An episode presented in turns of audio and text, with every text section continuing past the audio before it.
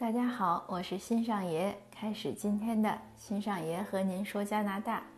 今天的节目呢录的有点晚，现在已经是我的傍晚了。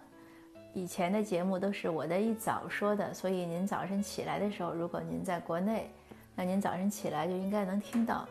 现在国内可能快中午了吧？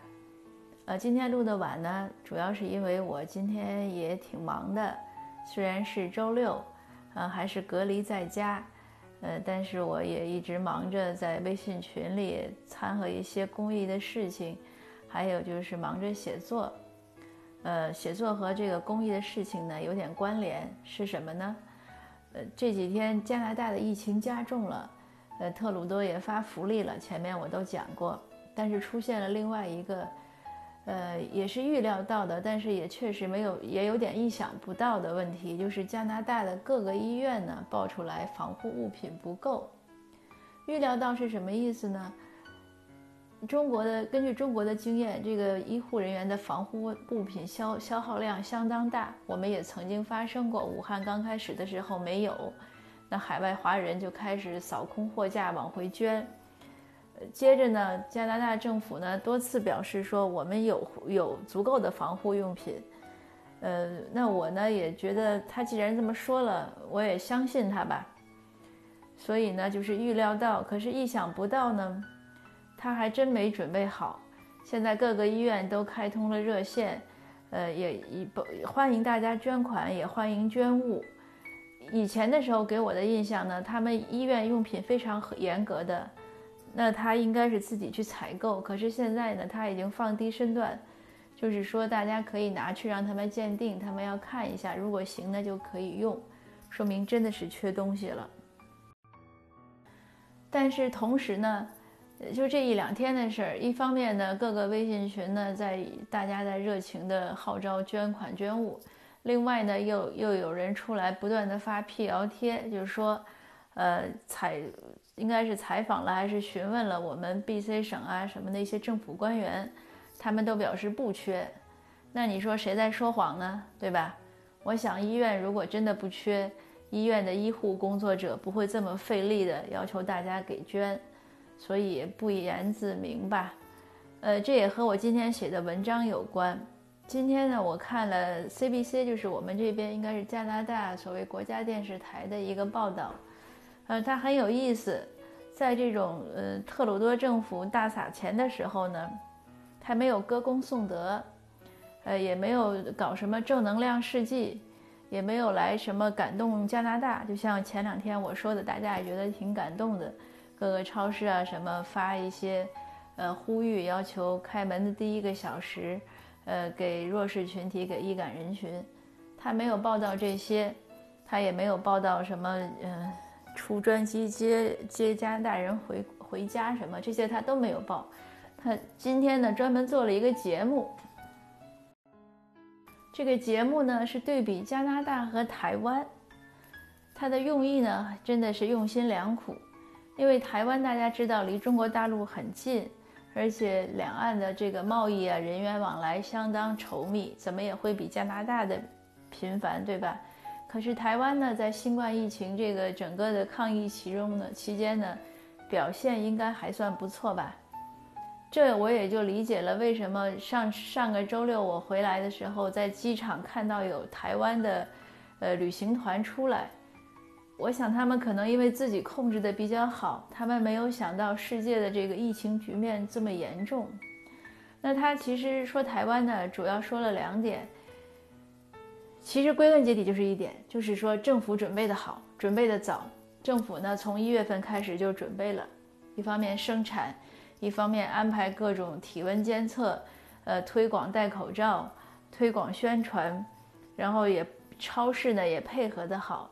台湾很早的时候购物就是一些重要的东西就是限购，一人一件，这样呢大家就不会恐慌。学校呢也没有停课，呃，饭馆也没有关门。可是，侍者送完菜单之后，他讲说最后一道都是洗手液，就一定会送上来洗手液，可谓无微不至。那台湾做的每一点都是加拿大的反例，包括机场检测，加拿大到现在都没有机场测体温，他们说测体温劳民伤财，没有用。但是有没有用呢？就和戴口罩一样。有的华人呢就讲说，现现在世界各地的这种口罩啊紧缺，和华人抢购有关。我说其实也没关，因为我们抢购采购呢，差不多在，呃，应该正月十五就差不多停了，因为后来的时候中国国内的生产也跟上了，呃，关键是很多地方断航了，人员也不怎么流通了，运也运不回去。但是在这之后已经一个月了。为什么美国啊、加拿大、欧洲各国还缺口罩？你说能怨谁呢？那有的人说，对啊，工厂都在中国，可是已经一个月了，你政府就不知道要把供应链弄回来吗？你不会协调吗？现在你开始动用呃军，就是这个叫什么军用物资生产的厂家，那早干什么呢？那现在了说没有口罩，所以医护人员呃就没办法戴。最后就变成了大家都不要戴口罩，说戴口罩没用。那这到底有没有用？其实我觉得这也不用讨论，想一想就知道戴口罩有没有用了。那我写这篇文章的时候呢，我就想，等明天推送的时候，可能又会有人说：“哎呀，你这么不喜欢加拿大，你就回中国吧。”其实说这种话的人呢，我觉得，呃，反而不太适于留在加拿大生活。为什么呢？因为。就像 CBC 作为一个国家电视台，而且它是特鲁多拨了巨款来养活他们的一个电视台，他们都没有歌功颂德，而是试图发现政府工作中的不足，发现社会的一些问题。那像这样的思辨性，才是真正的加加拿大人应该具有的，而不是说去拍马啊、迎凤啊，呃，或者去搞什么正能量啊。我觉得不需要。就是海外华人怎么在海外生活，这个其实是一个很大的课题。呃，还有再多说一点，你像这几天，如果你关心时政、关心美国政治，也会发现特鲁多呢，呃，不是特鲁多，特朗普呢，就是川普呢，又开始，呃，非要用 Chinese 这个词来形容这个病毒。他当然有他的原因了。那现在，呃，白宫请愿墙就有一个签名抗议签名，要求大家签名。要求川普撤回他这个说法，并且给华人道歉，因为 Chinese 这个词含义很广，它可以是中国的，也是中国人，也是华人。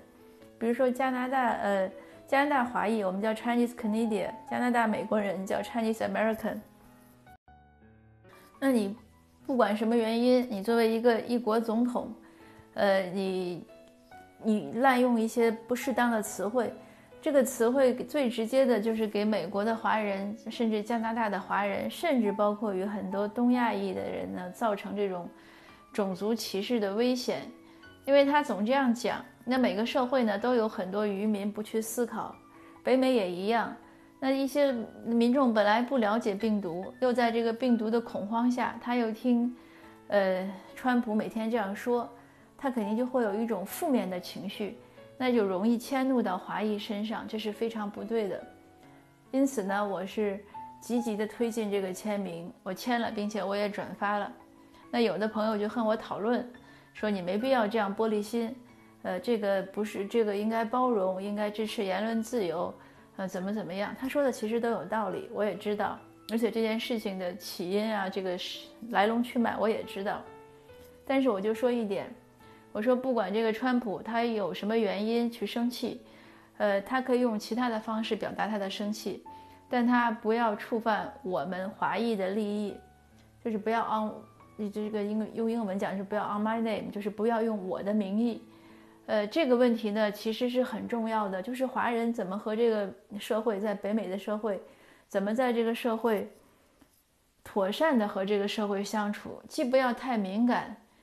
又不要当软柿子被欺负，既要热情投入，又要让对方能接接纳，而不要觉得你太热情了。因为像北美呢，无论加拿大和美国，呃，它其实还是属于政府职能就比较少，应该属于小政府的国家，就是政府管的没有那么多，而且地广人稀，呃，整个的公共安全的投入，包括军队啊、警察投入不是那么大。那在这样的社会，怎么样学会自保是非常重要的。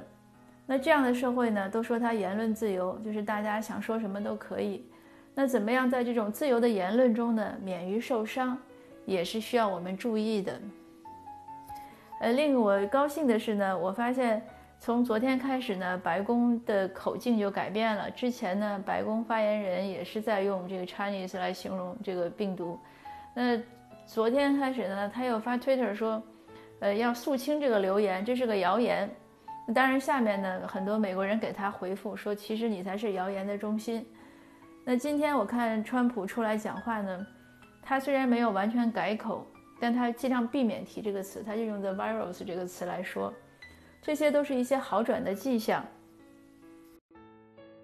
但是我想还需要北美华裔的进一步的努力，呃，就是我们在应该说在什么，在生活斗争实践中，逐渐的摸索规律，呃，掌握一些经验。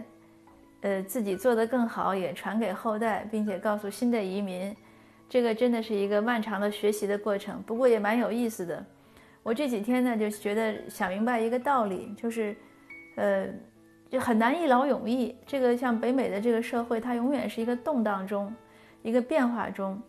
那你就是求人得人嘛，你要求自由，那现在就给了你自由。但是当你维护这份自由的时候，你就要先花些心思。而不能随心所欲，呃，或者是听之任之。嗯，这就是我今天和您做的分享，感谢您的倾听，祝您周末愉快，谢谢。